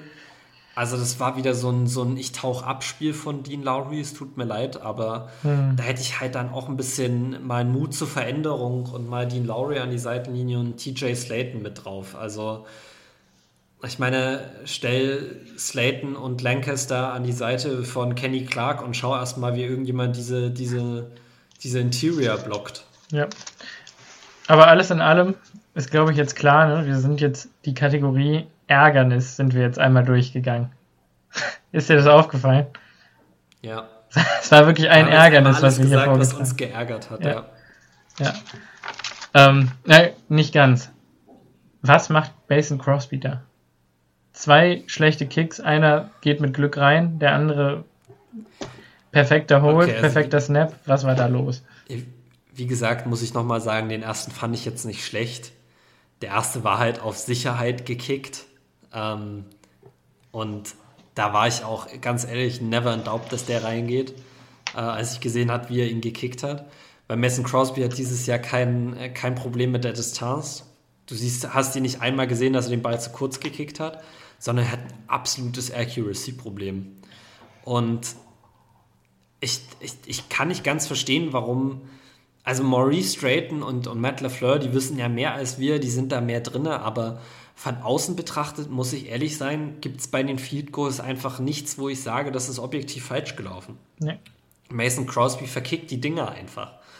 Und trotzdem sagen Maurice, sagt Maurice Strayton in einem, in einem Interview, dass äh, es ihm leid tut und dass Mason Crosby Besseres verdient hat von ihm wo man sich denkt, ja, aber was, was genau musst du denn besser machen? Wo liegt denn jetzt das Problem? Weil ich sehe es nicht. Also es war auch nicht so, dass der Rush irgendwie gestern so hart da war, dass Mason Crosby kaum Zeit hatte, den Kick wegzubringen.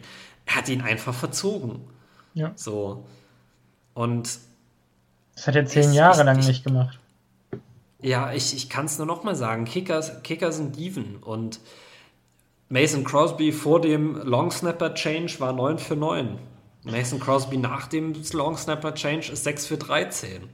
So kann mir keiner sagen, dass die Long Snaps wirklich so viel schlechter sind, dass der jetzt plötzlich so viele Feed Goals verkickt. Aber wahrscheinlich snappt der neue, Sen äh, neue Long Snapper den Ball äh, 1,2 Sekunden oder eine Millisekunde langsamer und deshalb ist Crosbys Timing ein bisschen off und deshalb verzieht er die Dinger immer. Hm. Das ist der einzige Grund, wie ich mir das erklären kann, dass sein internes Timing außer ähm, nicht ganz stimmt, weil der Longsnapper nicht so viel Druck hinter seinen Snaps hat. Glaubst du, Brad Good würde unretiren, um mit den Packers nochmal einen Super Bowl Run zu machen? Ich frage mich, warum nicht einfach Tyler Huntley, äh, Tyler Huntley sage ich schon, ähm, jetzt, jetzt ja, habe ich ja. den Namen vergessen. Keine Hunter Bradley, Hunter Bradley. Einfach Hunter Bradley zurückholen. Ähm, keine Ahnung. Ich hätte es ich schon probiert. Also ich fand jetzt Steve Wordle, du hast mir das heute auch nochmal geschrieben. Ja, ja. Wenn es bei den Field Goals wirklich an, ihn, an ihm liegt und wenn seine Punt Longs, äh, seine Long Snaps zum Punt auch so schrecklich Die sind aussehen, wirklich schlimm. Die sind schlimm. Die sind richtig die, schlimm. waren, also Corey Bachorkes hätte gestern Special Teams MVP verdient gehabt, ja. einfach nur dafür, dass er keinen Kick geblockt bekommen hat. Ja. Bei den schlechten Snaps, die Ja, dass der nicht gefummelt hat und uns den Ball für einen Touchdown in die Endzone verloren hat. Das ist eigentlich die Frage. Ja. Das war nämlich also, einmal ganz kurz davor und dann lässt er da noch einen Boomer fahren für 70 Yards Downfield, wo ich echt denke, okay. Also, Pat McAfee wäre jetzt rechts rausgerannt und hätte einen Pass geworfen. Weil er keine Zeit mehr ja. gehabt hätte. Das ist absolut richtig. Ähm, und J.K. Scott hätte gefummelt. J.K. Scott hätte den geblockt bekommen. Der hätte wahrscheinlich noch versucht, ihn wegzukicken, wenn er noch direkt vor ihm steht und ihn irgendwie angeschossen hat. Keine Ahnung. Ist auch eigentlich egal. Ähm, ja. Irgendwas muss sich ändern bei unserem Kicking-Game und es sollte sich besser vor den äh, Playoffs ändern. Aber Simon hat nicht ganz Unrecht gesagt. Äh, achtet mal drauf in der Bye-Week. Also, wenn was passiert, dann, dann. Ja, genau. Also, nächste Woche ist Mason Crosby auf jeden Fall unser Kicker und Steven Wörtel unser Long Snapper. Und wenn sich dann nichts geändert ja. hat, dann schauen wir nochmal. Ähm, Stolz. Verletzungen und Resilienz habe ich hier stehen und darunter die Performance der Offense. Ähm, also ich meine, wo fange ich an? Wir haben 34, warte, da hatte ich eine Statistik rausgesucht. Sekunde, die muss ich gerade einmal anschmeißen. Wir hatten, letztes, wir hatten letzte Saison sieben Pro Bowlers. Genau. Die haben dieses Jahr insgesamt zusammen 34 Spiele Genau, verpasst. das war die Statistik, ja. Das ist insane. Wir waren in diesem Spiel also, drin. Die Defense war quasi eine Dead Cat. Da ist nichts gegangen mehr. Also ich habe mit keinem Stop gerechnet. Und wir waren in diesem Game drin down sieben Pro Bowlers. Alan Lazard. Ja. Ähm, wir haben gerade ganz frisch Elton Jenkins an Kreuzbandriss verloren. Josh Neischmann, der Left Tackle Nummer 3, kommt rein, spielt fast besser als Elton Jenkins in dem Spiel. Und ich will jetzt nicht auf Jenkins rumhacken, weil er einer der besten Tackle der NFL ist und er nicht mal ein Tackle ist. Ähm, und wir, glaube ich, schon mehr als häufig genug gesagt haben, dass er einfach einer der offen besten Offensive Linemen der NFL ist und äh, auf Guard wahrscheinlich ein All, also First Team All Pro. Ähm, gestern hat er nicht so ein gutes Spiel gemacht. Natürlich lag es wahrscheinlich hauptsächlich daran, dass die gesamte restliche Line eine Vollkatastrophe war und er dann auch nicht mehr so viel dagegen ausrichten konnte. Aber gefühlt hat Josh, Josh Neischmann nach seiner Einwechslung, ähm, nach der Verletzung, ähm, den besseren Anker gestellt. Und das finde ich ist ja. sinnbildlich für das, was dieses Team in letzter Zeit einfach abspult, egal ob wir jetzt hier gewonnen oder verloren haben. Dass einfach Spieler reinkommen und über sich hinauswachsen und dass diese Resilienz einfach in der ganzen Mannschaft, in der ganzen Organisation da ist dass Leute von der Straße gesigned werden, die das Playbook nicht kennen, sogar, die dann reinkommen und von der einen auf die andere Woche diese Kultur inhalieren und genau so spielen wie der Rest des Teams und das beeindruckt mich. Also ich kann das einfach nur immer wieder sagen, wie, was ist das für eine Offensive Line? also, äh, ich will nochmal an 2018 erinnern in dem Zug. Ähm, Byron Bell, Justin McCray, Lane Taylor, Lucas Patrick. Ähm, die haben nicht so eine Resilienz gezeigt, auch wenn ich jetzt, äh, also wie Josh Neischmann. Die mhm. haben einfach gefühlt ja. sich selber aufgegeben und äh, ja, also ich, Byron Bell wirklich der sch schlimmste Offensive Lineman, der in den letzten zehn Jahren in Green Bay war. Ja, und ich glaube, da muss man auch nochmal sagen, äh, man muss die Offensive Line völlig zu Recht kritisieren. Also Royce Newman hatte auch wieder ein grandios schlechtes Spiel. Ja, auch, das war ähm, schlimm. John Runyon Jr. hat kein gutes Spiel gemacht. Und Lucas Patrick war Trotzdem und Lucas Patrick auch nicht. Und trotzdem, was ich sehr positiv finde, ist, bei keinem dieser Spieler sieht man den Kopf hängen. Ja. Also auch Royce Newman lässt sich seine, seine Struggles aktuell nicht anmerken. Der geht raus und versucht es in jedem Play besser zu machen. Und er verliert jedes äh, Rap. Oh. Ja, auch wenn es auch wenn's aktuell schlecht aussieht, das ist dieses, dieses Durchhaltevermögen, die du in der, das du in der NFL brauchst, weil irgendwann wird es besser werden. Ja. So. Und das kann man wirklich bei diesem Team nur loben. Die Next Man Up Mentality haben die absolut verinnerlicht. Also diese Mentalität, dass wenn der Spieler, der im Depth Chart über mir steht, äh, sich verletzt, dann muss ich halt sofort meine Leistung bringen. Du hast hier keine 10 Snaps Eingewöhnungsphase, ja. sondern du musst sofort, wenn du drauf kommst, alles geben können und wirklich auch diese Defense, die ihren Top Coverage Corner, ihre zwei besten Pass-Rusher jeweils vermisst. Ähm, zeigt mir eine NFL-Defense, die das so verkraften kann. Und die das nicht nur verkraftet, sondern die daraus auch neue, also die noch besser wird dadurch. Mhm. Ja. Also nimm bei den, bei den Chiefs äh, Legarius Sneed, Frank Clark und Chris Jones raus. da geht die gar 60 Punkte im Spiel zu. Ja. Also das, äh, nimm, nimm, nimm bei den Rams Jalen Ramsey, Aaron Donald und äh, was weiß ich, Leonard Floyd raus. Und die sind auch keine starke Defense mehr. Also, natürlich war die Defense in diesem Spiel auch wieder nicht gut, aber die Defense war eine Aktion weg davon, uns das Spiel zu gewinnen mit der Interception von Savage am Ende. Mhm. Oder die Defense war ein Roughing ähm, the Passer Call davon entfernt, auch schon in der ersten Halbzeit das Spiel deutlich offener zu gestalten. Ja. ja.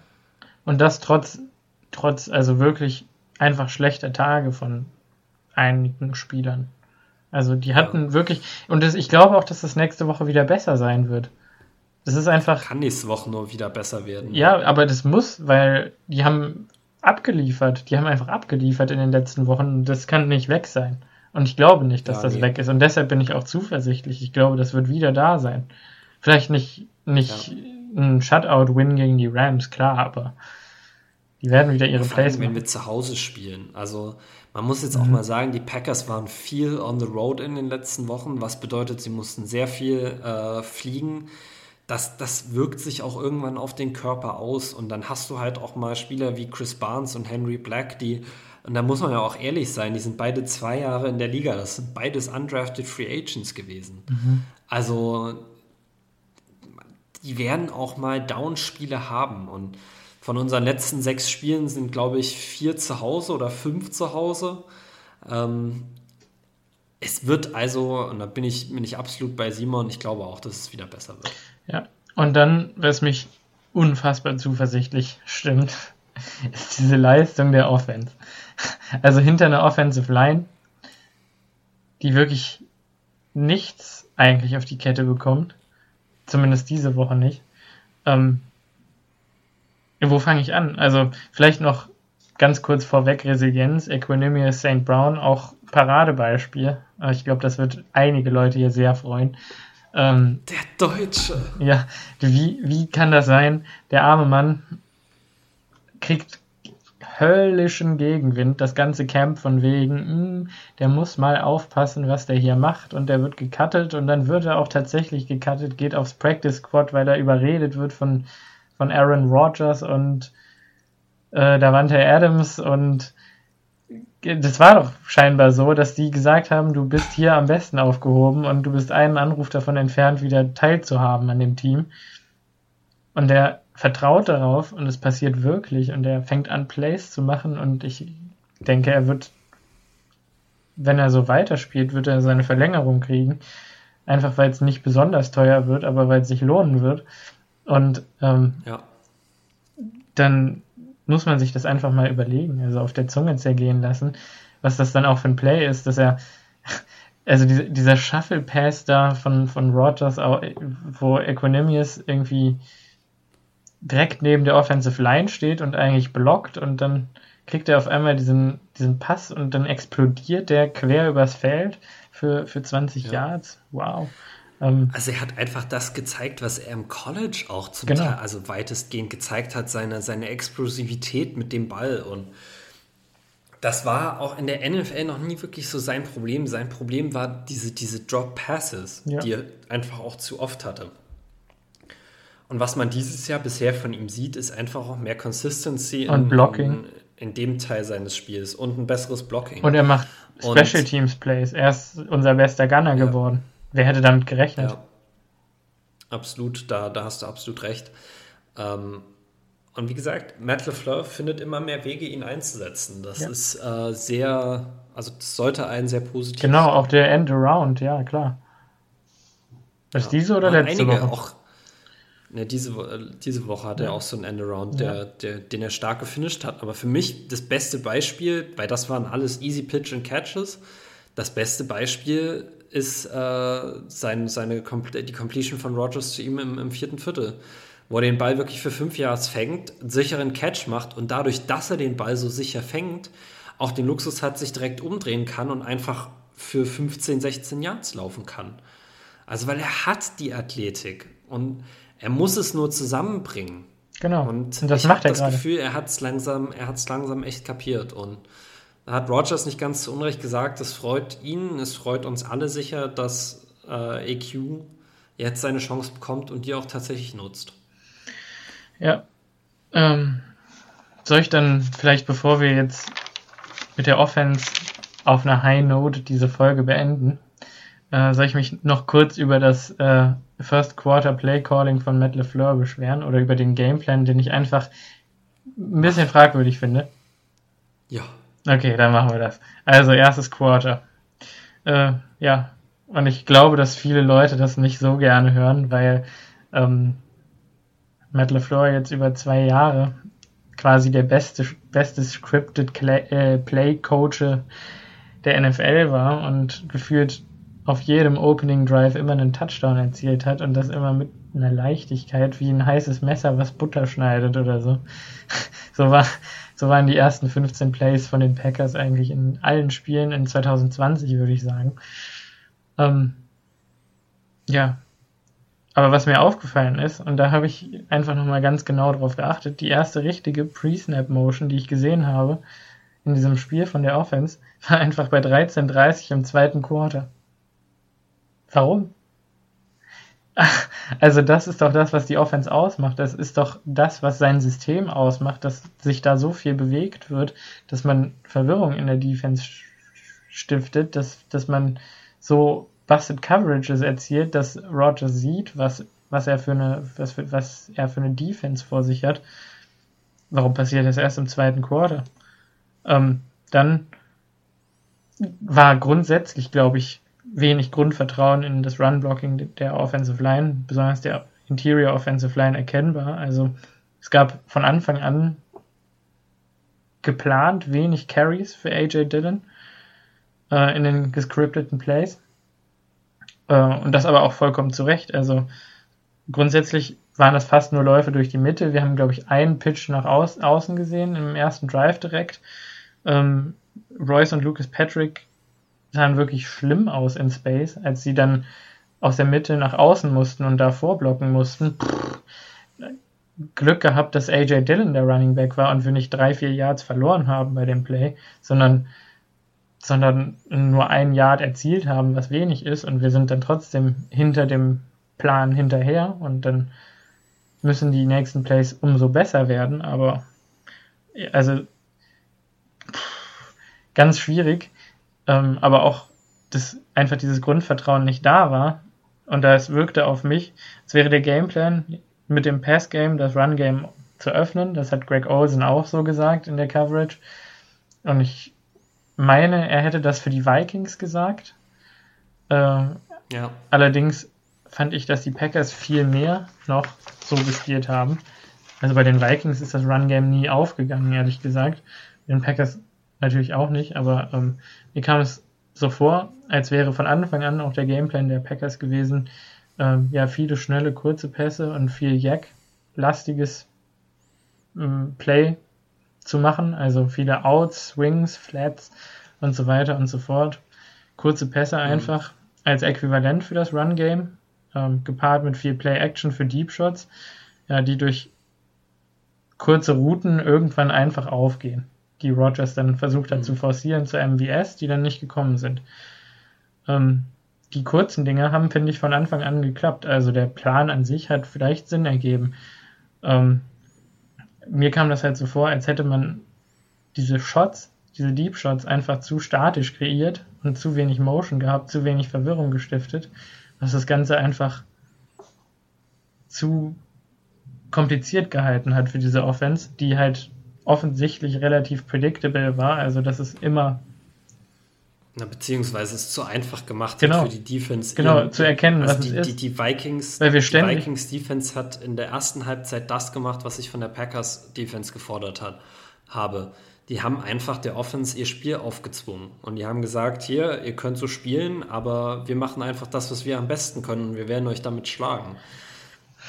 Ja, und das Problem war, wir hatten halt immer wieder diese frühen äh, ja, Serienkiller, sag ich mal, diese Down, diese First Downs, die einfach für Drive-Killer, ja, die entweder für ein Penalty zurückgehen oder für minus ein Yard oder für plus ein Yard, aber eben nicht mehr, sodass wir quasi gar nicht mehr laufen können in dem Set of Downs, weil es einfach keinen Sinn ergibt, wenn wir eh nur drei Yards pro Lauf erzielen dann zweimal mit dem Kopf durch die Wand für sieben Yards und dann Vierter und drei in der eigenen Hälfte, das ist ein Punt.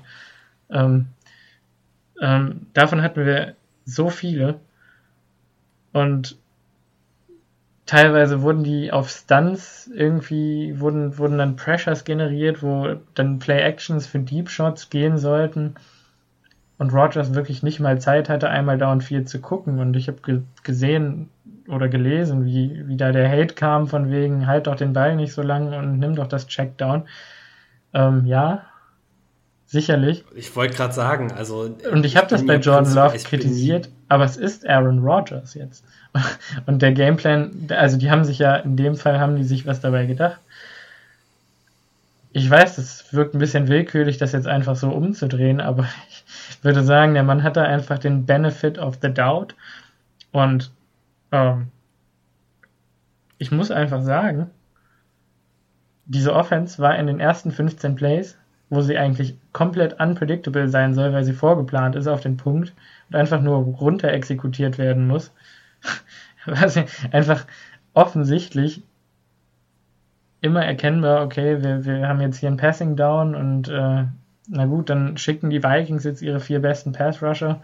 Die müssen sich nur darauf konzentrieren, irgendwie zu Rogers zu kommen, also alle auf Newman und gucken, dass man durch die Mitte kommt.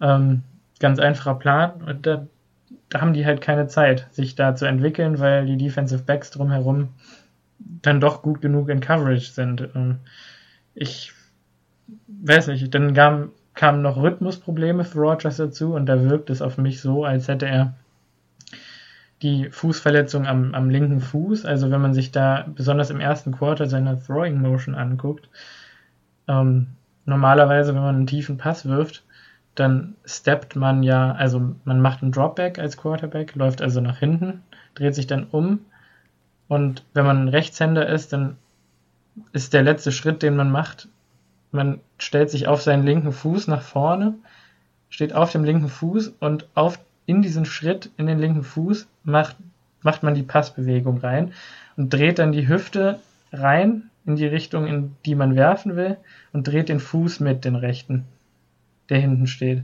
Und so generiert man maximal viel Power, wenn man wirft. Und Rogers macht einfach diesen Schritt in den Pass nicht rein mit dem linken Fuß. Und ich gehe davon aus, dass die C-Verletzung dann an diesem Fuß sein muss, weil sonst würde er den Schritt machen, weil er macht es normalerweise. Fast immer. Nicht immer, aber oft. Und gerade bei den Deep Shots hat er eben nicht mehr den Arm, um dann vom Backfoot werfen zu können und die perfekte Accuracy zu haben. Also das muss man ganz ehrlich so sagen. Ne? Der Mann wird auch älter. Und vielleicht hatte er den Arm auch nie, aber wenn er den Arm nicht hat, dann hat ihn sowieso niemand. Also ähm, ist das jetzt auch nicht so wild. Nur die Rhythmusprobleme waren halt einfach da. Und dann verstehe ich halt nicht, wenn man auch schon vorher weiß, dass sie da sind, dass dann diese Deep Shots vielleicht nicht kommen. Wieso verlässt man sich dann darauf, dass die wie so ein Korkenzieher die ganze Offense entkorken sollen? Ja. Das verstehe ich nicht. Nee, das ist, das ist absolut richtig und ähm,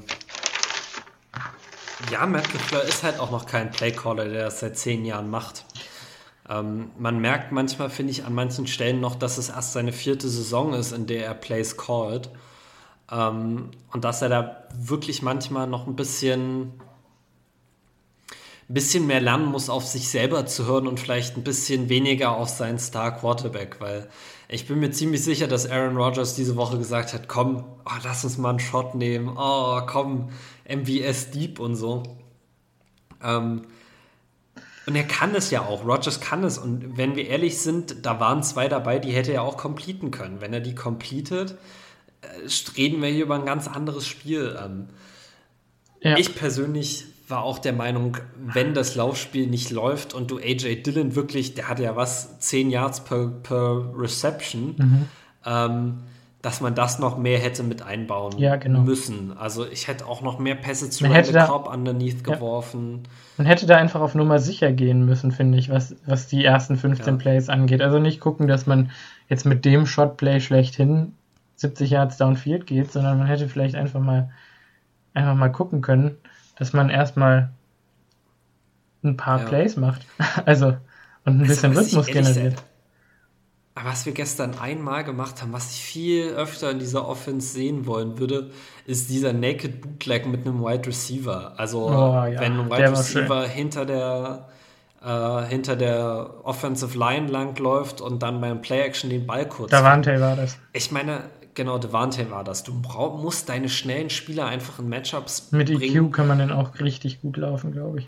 Mit EQ, du kannst ihn mit Cobb laufen, du kannst ihn mit Amari Rogers laufen. Aber mit Amari Rogers wird nichts auch mit gelaufen. MVS laufen. Nein, darum geht es mir auch gar nicht. Es geht mir prinzipiell darum, dass wir noch mehr versuchen müssen, unsere Spieler in Position zu bringen, wo sie ihre Stärken ausspielen können. Sowohl in der Defense als auch in der Offense. Aber und das haben wir nicht ganz so geschafft, fand ich in dem Spiel. Nee, aber dann muss ich ganz ehrlich sagen, Mitte zweites Quarter, die Scripted Plays sind zu Ende. Matt LeFleur improvisiert wahrscheinlich mehr. Also ich weiß, dass er mehr improvisiert als zu Anfang des Spiels. Und auf einmal kommen die Motions und auf einmal ist es heavier das Kurzpassspiel. Dann gehen auf einmal die Midrange-Dinger auf und dann kommen auch die Shots. Und ja. das war das erste Mal, dass unsere Offense so gelaufen ist wie 2020 in dieser Saison. Also da gab es wirklich noch keinen anderen Moment. Das war wie, ja. wie so ein Bann, der ja, dann absolut. gebrochen wurde. Und das macht mich eben sehr, sehr, sehr zuversichtlich. Du konntest in der zweiten Halbzeit die Uhr nach, danach stellen, dass die Packers äh, Offense einen Touchdown macht. Ja. Weil sie immer wieder Möglichkeiten gefunden hat, äh, auch Big Plays zu generieren. Und Aaron Rodgers dann aber auch aussah wie Aaron Rodgers und einfach Würfe gemacht hat, wo du dir denkst, wie zur Hölle hatte den da jetzt gerade zu Josiah de Guara reinbekommen. Im Rauslaufen nach links mit einem Verteidiger auf äh, seiner Hüfte und wahrscheinlich auch mit dem einen Bein schon über der Line of Scrimmage, aber es zählt ja nur das hintere Bein, also insofern. Und dann kriegt der, feuert der den Ball noch irgendwie zu Josiah de Guara rein. Übrigens an Harrison Smith und Eric Kendricks vorbei.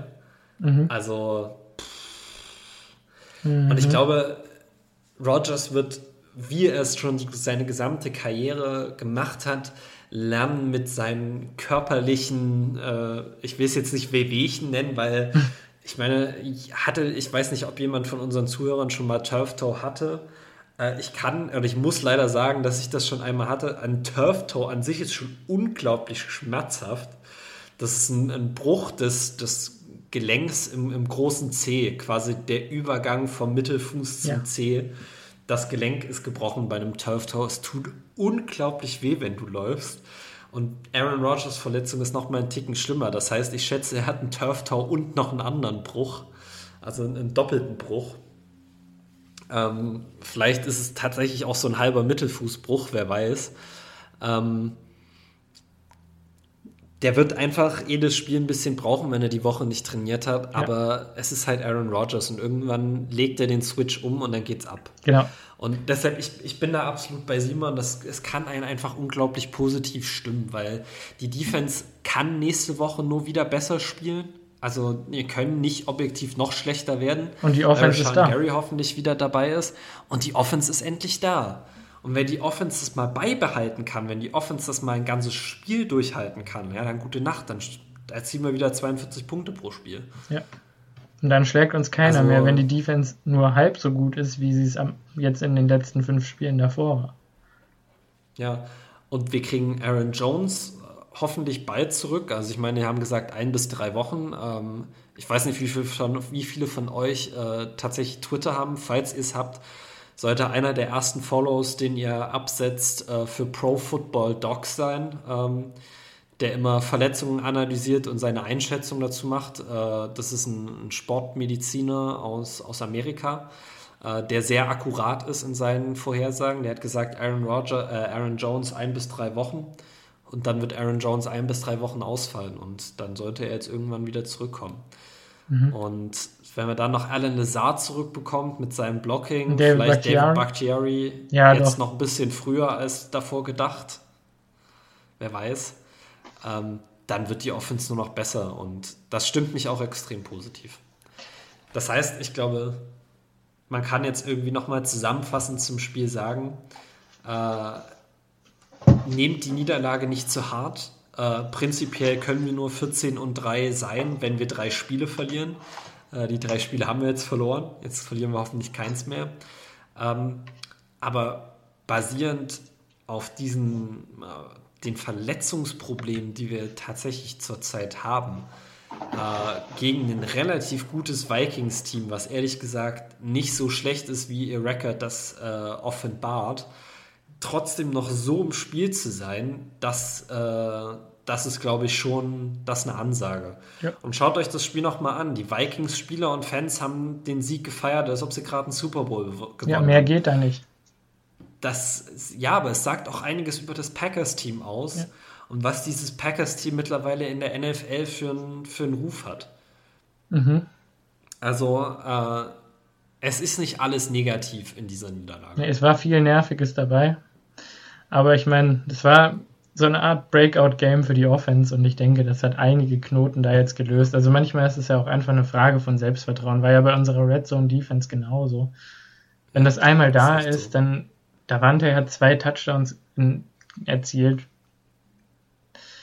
Ähm, Rogers, ganz ehrlich, wenn er jetzt die Saison so beendet, dann ist er mit Jonathan Taylor in der MVP-Conversation und da kannst du jetzt lachen, wie du willst. Ich wollte gerade sagen, wollen wir jetzt die Diskussion aufmachen, ob Jonathan Taylor hier ein MVP-Candidate ist? Wahrscheinlich eher nicht. Aber er ist es.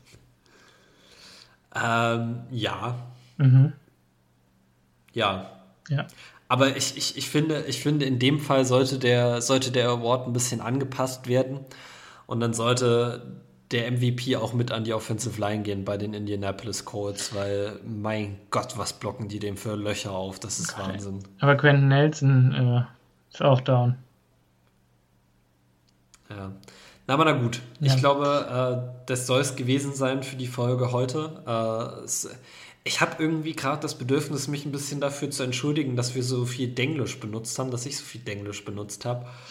Das ist dann manchmal einfach, wenn man so in seinen Gefühlen ist, während man die Folge aufnimmt, dass da die Fähigkeit, Deutsch zu sprechen, ein bisschen nachlässt. Ähm, ich hoffe, äh, ihr seht es uns nach und die Folge war trotzdem genießbar. Ja.